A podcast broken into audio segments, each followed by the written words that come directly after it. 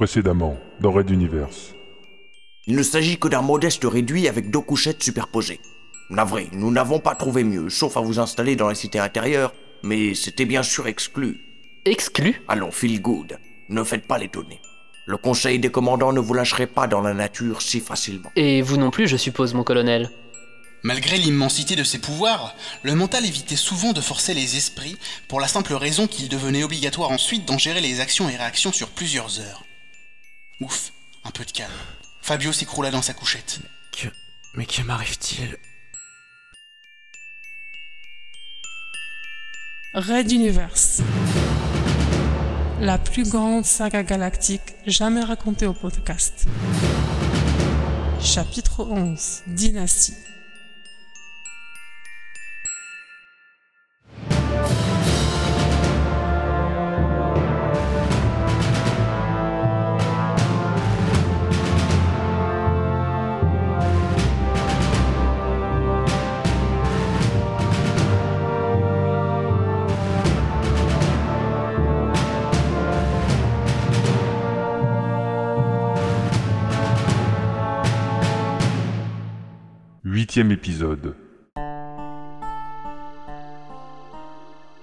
La dossier sombre s'élevait doucement, sa peinture noire métallisée reflétant les ornements du manoir des Houlis autour du blason au cerf qui ornait les deux portières avant.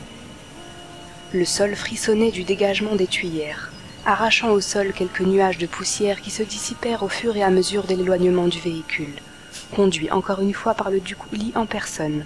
Ainsi son père effectuait également cette basse besogne seul, sans aucune aide.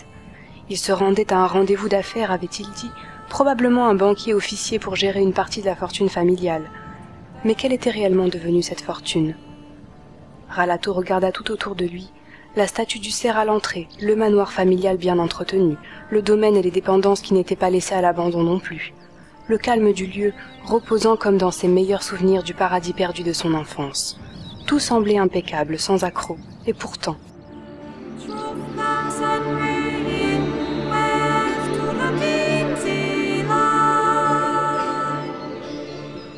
Il distingua une petite colline à quelques dizaines de minutes de marche, une dépendance du manoir laissé en friche avec une ancienne tour, un lieu passionnant pour des enfants où lui et son frère allaient parfois vivre de grandes aventures imaginaires.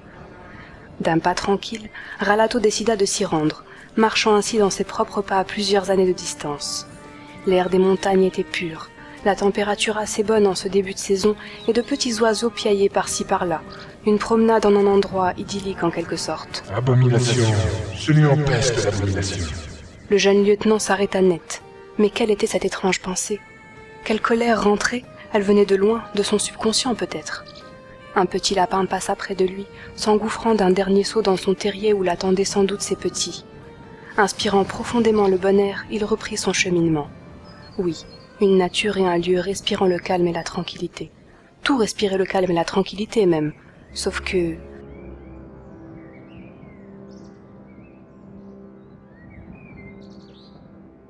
Sa mère ce matin, elle lui semblait détachée, confuse, comme avec la tête ailleurs, alors que quelques jours plus tôt c'était l'effusion totale. Était-ce à l'approche de la soirée en son honneur qu'elle changeait d'humeur? Et son père, plus froid qu'à l'accoutumée, pressé de partir, n'ayant pas levé une seule fois le regard sur sa femme durant le repas. Et cet Edgar qui ne lui disait rien du tout. D'ailleurs, n'était-ce pas lui au loin? Une petite tache blanche avançait entre les arbres, jetant parfois des regards derrière lui pour vérifier qu'il n'était pas suivi. À cette distance, les pouvoirs d'un mental sont certes faibles, voire inexistants, mais vu le nombre d'habitants dans le manoir et son domaine, le serviteur ne devrait pas avoir de telles inquiétudes. Et pourtant il progressait d'arbre en arbre, accélérant dans les zones à découvert. C'était un coup de chance que Ralato l'ait observé. Une seconde trop tard et il ignorerait la présence du majordome dans ses bois. Les instincts d'agent secret du lieutenant ne firent qu'un tour. Calculant la distance minimale pour éviter d'être repéré, il s'élança à sa poursuite en direction du lieu de ses jeux d'enfance avec Fabio.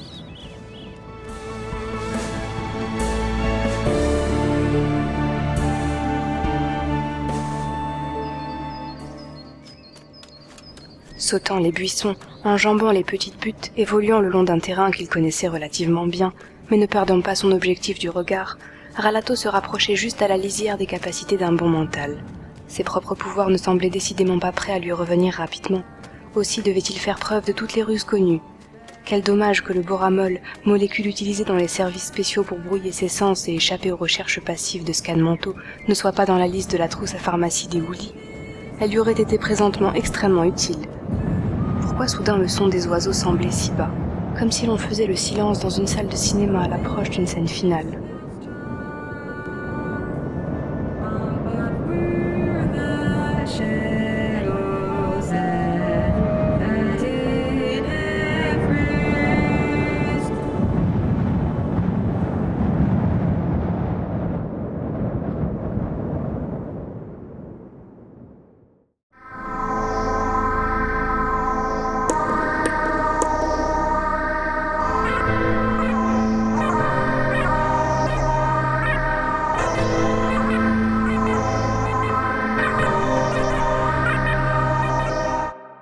Red Universe. À suivre.